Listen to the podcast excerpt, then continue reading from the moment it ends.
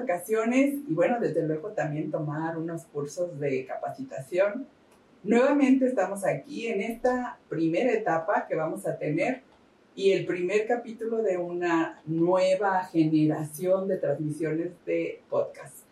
Recordarte que es para todas aquellas personas que buscamos generar el bienestar, el bienestar en todas las áreas, en la parte personal, en la parte de finanzas, en la parte de salud, en la parte de belleza, todo lo que tiene que ver con el bienestar. Y bueno, precisamente hoy tengo invitada a la licenciada en Contaduría Pública, a Mónica Solís, que aquí la tengo a mi derecha. Ahorita te voy a platicar un poco de ella, que además de ser una empresaria consolidada, pues tuvo que pasar muchas cosas para ser empresaria. Y también es la presidenta de la Asociación Mexicana de Mujeres Jefas de Empresa, aunque para ser más eh, específica de la representación de Tlaquepaque, que en otro capítulo vamos a platicar la importancia de las asociaciones de mujeres. Hoy vamos a hablar con Mónica como la persona que es, como mujer, como madre, como esposa y cómo la importancia de generar el bienestar. Fíjate que, Mónica, pues bienvenida. Ay, muchas gracias, Luz.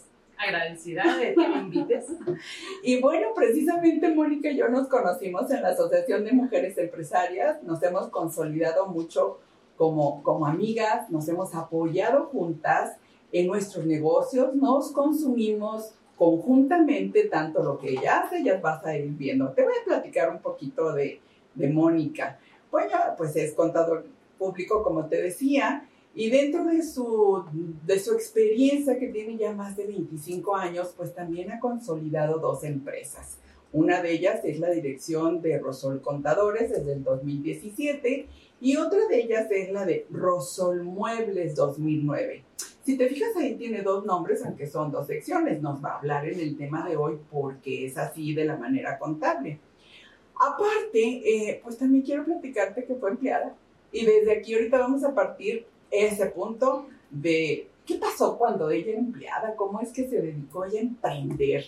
Y bueno, algunas dificultades se atravesaron. Y un punto importante, Mónica, que me gustaría mucho que nos compartieras ya después de tu inicio, de cómo te fuiste transformando, pues esa visión que tienes y cómo nos afectan las finanzas a los emprendedores y a los empresarios.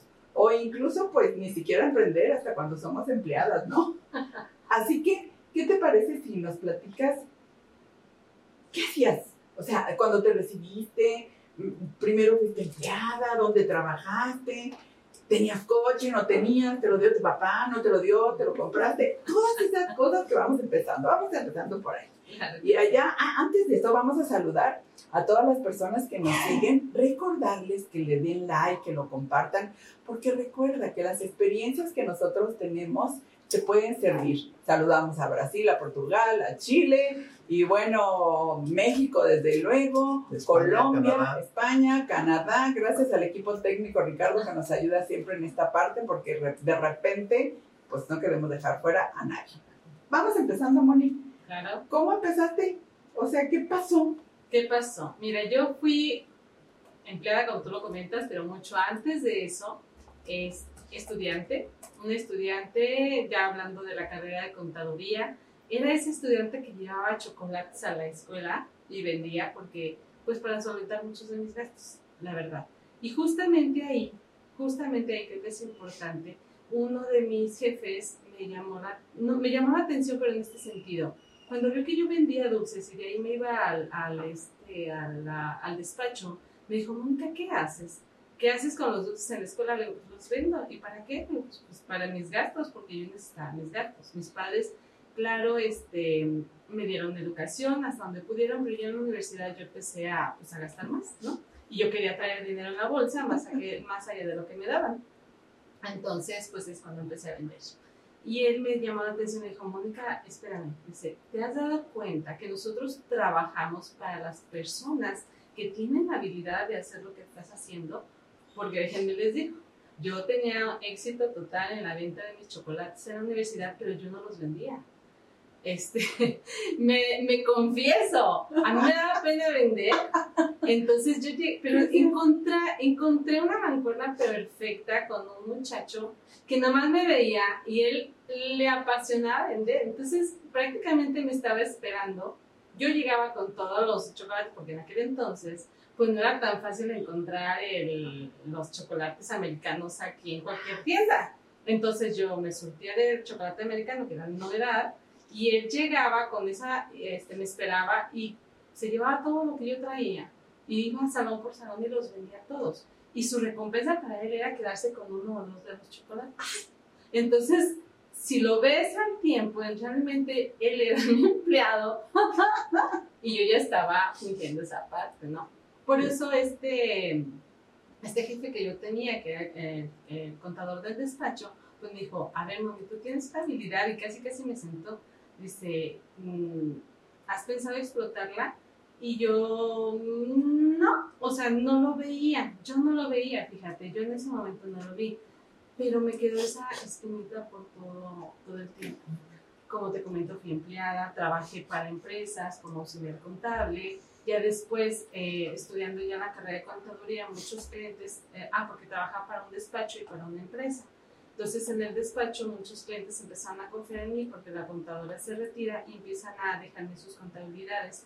Y yo empecé a llevar esas contabilidades ya como un independiente, aunque era estudiante, entonces ya era entre empleada y más o menos independiente. Entonces empecé ahí a probar la independencia, ya no, de, ya no trabajar para alguien en particular. Entonces seguí con mis contabilidades, pero yo ya eso los veía como una empleada y todavía, ¿eh? yo creo que son partes que tenemos todavía que madurar, porque yo en, el área contable no este, lo hago totalmente de manera empresarial. Yo ahí, como me gusta mucho involucrarme con los clientes, con sus casos y demás, pues yo sigo trabajando y dando mis servicios profesionales. Eh, de manera directa, no con un contador de por medio. Tengo mis auxiliares, pero el contador de lugar sigo siendo yo. Entonces, digo, ahí hay una parte todavía que madurar como dos son contadores, ¿no?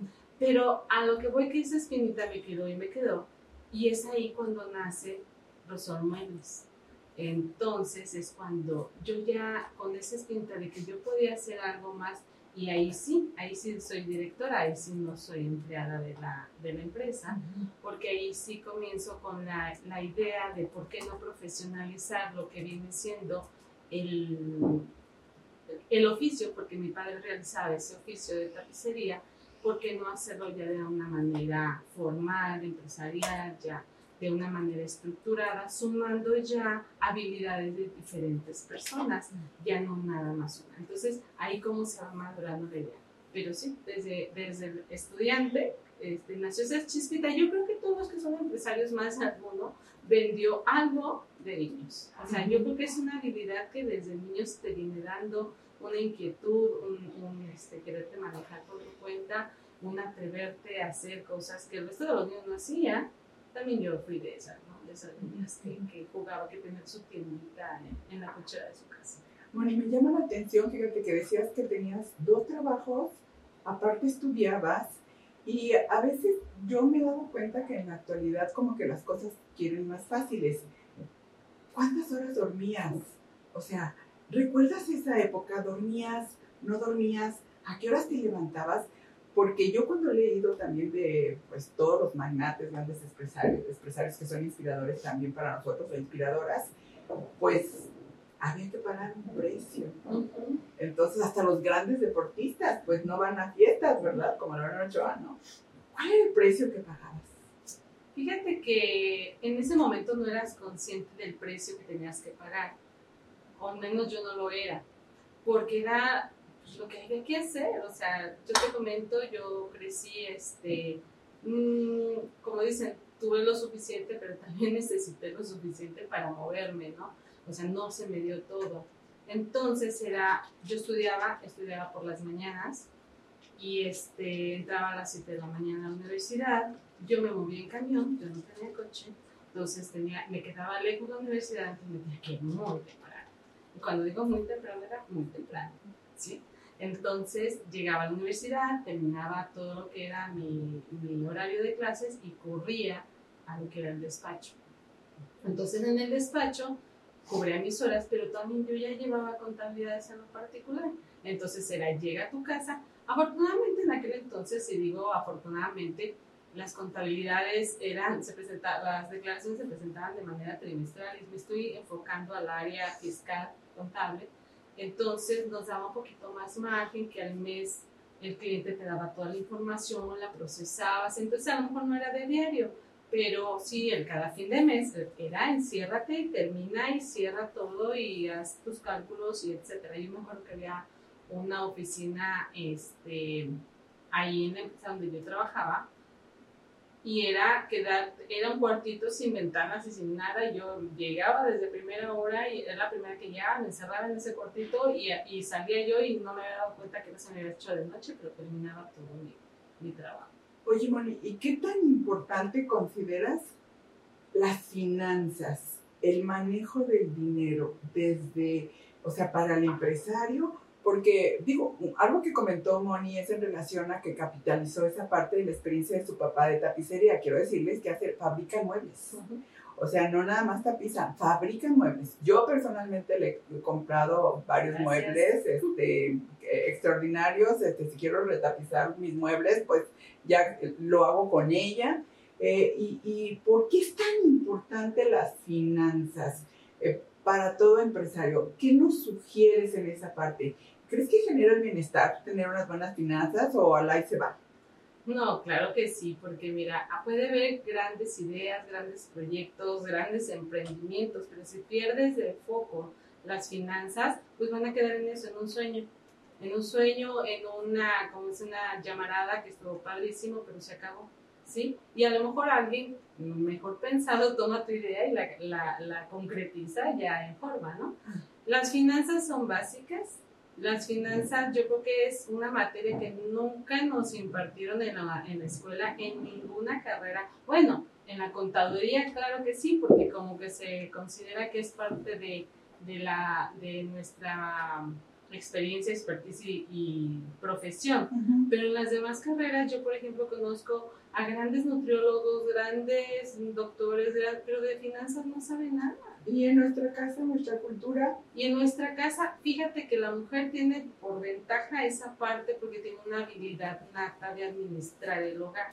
Entonces yo creo que, pero es, es una habilidad eh, que se ha heredado, que sea sensibilidad, sin embargo no hay una educación como tal, pero se reconocen como, nos reconocen a las mujeres como buenas administradoras porque pues ahora sí tienes que hacer, ayudar a que te alcance, o sea, no va a haber otro cuando nada más hay un solo ingreso o estamos hablando del pasado. Sí, estamos hablando del pasado, donde las mamás se quedaban y tenían que estirar el gasto. De hecho, se decían, ¿verdad? Así es, hay que estirar y que llegara para la semana, la quincena, dependiendo de cuando les llegara. Oye, cuando digo estirar, me imagino, ¿no? Que agarras la moneda y cómo la estiras. El billete, así también, fíjate.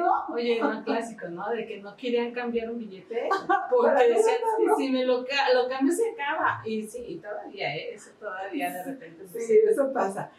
¿Qué puntos clave nos recomiendas eh, que hagamos los que estamos emprendiendo? Digo, los, bueno, ahorita nosotros ya pasamos a otro nivel, pero ¿qué puntos claves? Digamos tres puntos clave de recomendarles primero para tener unas finanzas sanas.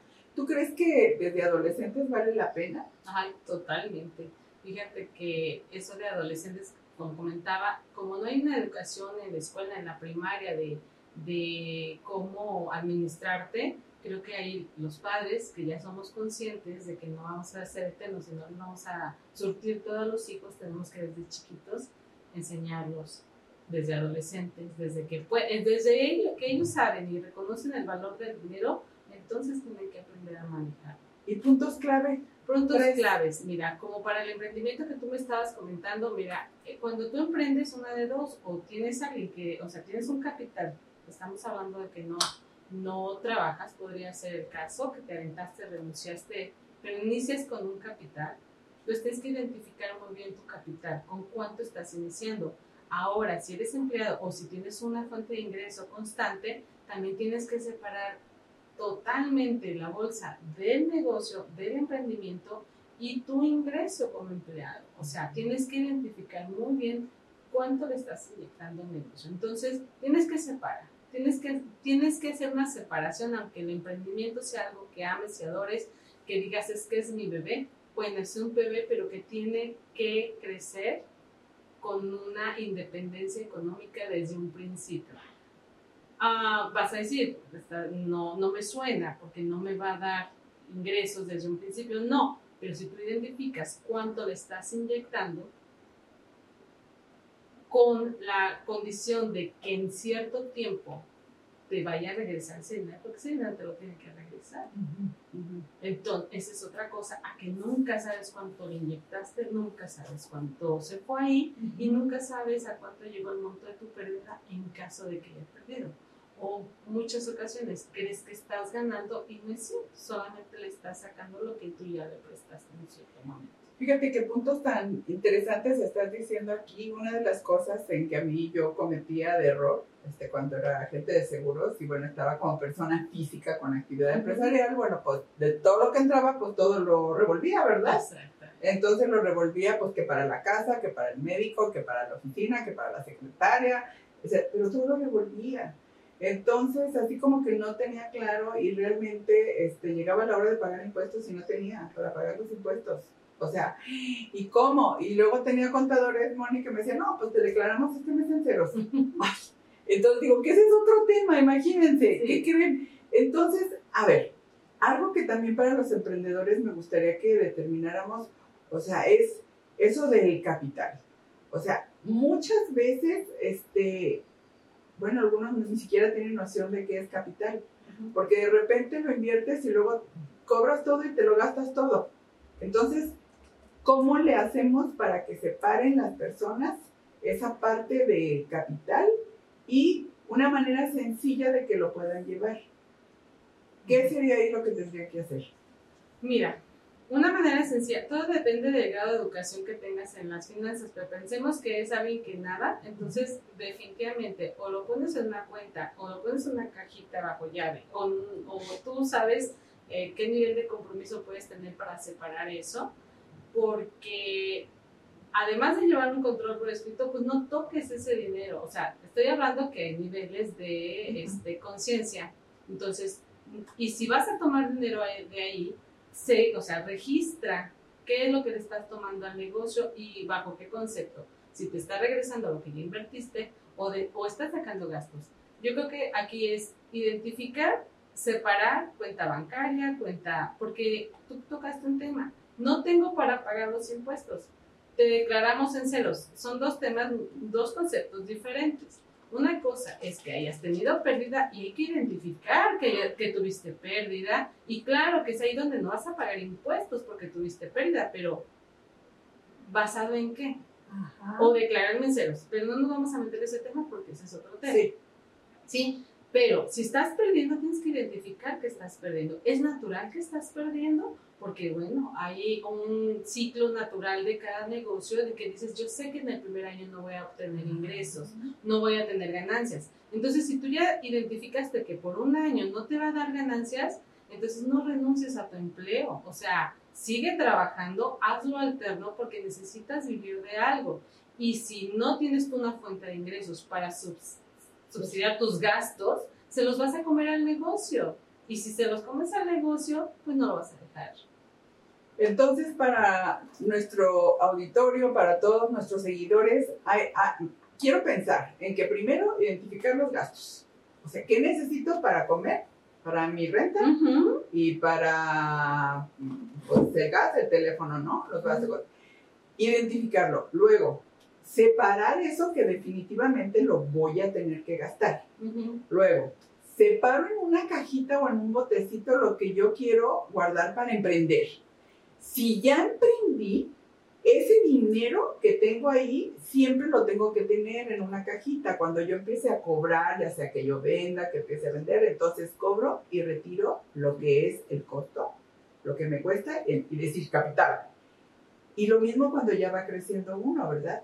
¿Cuál fue la etapa que pasaste cuando ya dejaste de ser empleada y llegaste ahora sí a ser la directora de la empresa, ¿Cómo cambió tu panorama ahí? ¿Qué pasó ahí? Con ya con empleados, ¿cómo empezaste a contratar? Porque tenemos diferentes constituciones aquí en México de si eres una SA, si es. Ahora ya nos vamos a, al nivel más, más intermedio, digamos. Ya no vamos a hablar del emprendedor. Ya tienes la empresa consolidada, ya tienes, no sé, ahorita ya sé, tienes no sé cuántos trabajadores, pero ya tienes dos, tres, cinco colaboradores. ¿Qué pasa ahí? ¿Cómo constituyes SA, SRLDCB? ¿Qué haces? ¿Cómo te ves? Mira, yo creo que aquí volvemos y nos vamos a regresar a las finanzas. Este, muchas ocasiones constituimos, dices, no, no, no, es que yo ahorita quiero ser SADCB o quiero ser de responsabilidad limitada, quieres un nombre muy rimbombante para lo comercial. Y sí, yo, por ejemplo, en muchos casos, en muchos clientes digo, a ver, a ver, ¿qué es lo que necesitas ahorita? Porque si no necesitas o no puedes mantener, porque vamos pensando en un coche, si ahorita tú puedes mantener un, vamos a irnos eh, a un, un, Beat, un carro Beat del Chevrolet pequeño, vamos, si tú puedes mantener ahorita un Beat, los gastos de un Beat, ¿por qué te compras una Cheyenne? O sea, no, o sea, ni necesitas comprar, gastar, etcétera. Oye, o sea, tienes que, vamos a pensar, toda la base siempre van a ser las finanzas, no por el nombre. Muchas ocasiones, y a mí me ha llegado, dices que si no soy una SADCB, no me dan un contrato. Ah, ah, ya tienes una razón de comercial, de finanzas, que te den la opción de ser SADCB. O la, extensión que tú le quieras poner a la, la sociedad, ¿no? A no ser una persona física, porque ya hay muchas ocasiones cuando es un emprendimiento, digo, empieza por persona física, empieza en lo pequeño, no te eches más obligaciones porque ya es para una acta constitutiva, ya paga el abogado, ya consíguete socios, etcétera, etcétera. Entonces sí es, no nos dejemos llevar, muchas veces es el ego el que nos lleva a esto, y no siempre, muchas veces puedes empezar como una persona física y luego irlo migrando según tu negocio vaya creciendo, vaya pidiéndote, vaya pidiéndote. Entonces es ahí. Siguen siendo las finanzas lo básico y en finanzas es las ventas y los gastos. O sea, las finanzas al final del cuenta son ventas y gastos. Si tú no tienes las ventas que te subsidien los gastos, ¿por qué te llenas de gastos hasta casi no vas a tener con qué subsidiar? Pues, ¿qué creen? Se nos está terminando el tiempo y esto así como que apenas empieza. Entonces, vámonos quedando ahorita con unos puntos básicos, porque después tendremos otro, otra entrevista con Mónica. Yo le digo Moni. Entonces, tendremos otra, otra entrevista con Moni. La quiero entrevistar posteriormente en relación a las asociaciones de mujeres empresarias y bueno, también ya algunos hombres se han involucrado en las, y digo, si hay asociaciones también de hombres o mixtos, etcétera. El valor sobre todo, porque hay un punto importante ahorita que tú mencionaste y que también es otro tema, eh, la capacitación de los empresarios. Porque el, el hablar de la SA, de SD, pues implica la capacitación. Entonces, ¿qué tanto también los empresarios invertimos en las capacitaciones?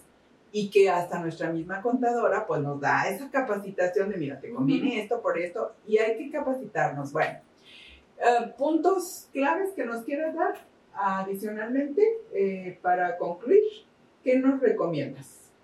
Bueno, primeramente es la capacitación constante. No hay manera, y menos en estos tiempos cambiantes, en todos los temas, o sea, en todos los temas hablamos de una revolución en tecnología, pero precisamente la revolución en tecnología ha llevado a que muchos procesos legales, contables, fiscales, comerciales han, se han disparado en una eh, aceleradamente. Entonces, debemos estar capacitándonos en todos los temas. Yo, por ejemplo, no porque yo haga muebles y que siempre vayan a ocupar cuatro patas mis muebles, no puedo dejar de capacitarme hay muebles de muchos materiales, hay nuevos materiales, hay nuevas necesidades, hay maneras nuevas de comprarlo. Entonces la capacitación es lo básico.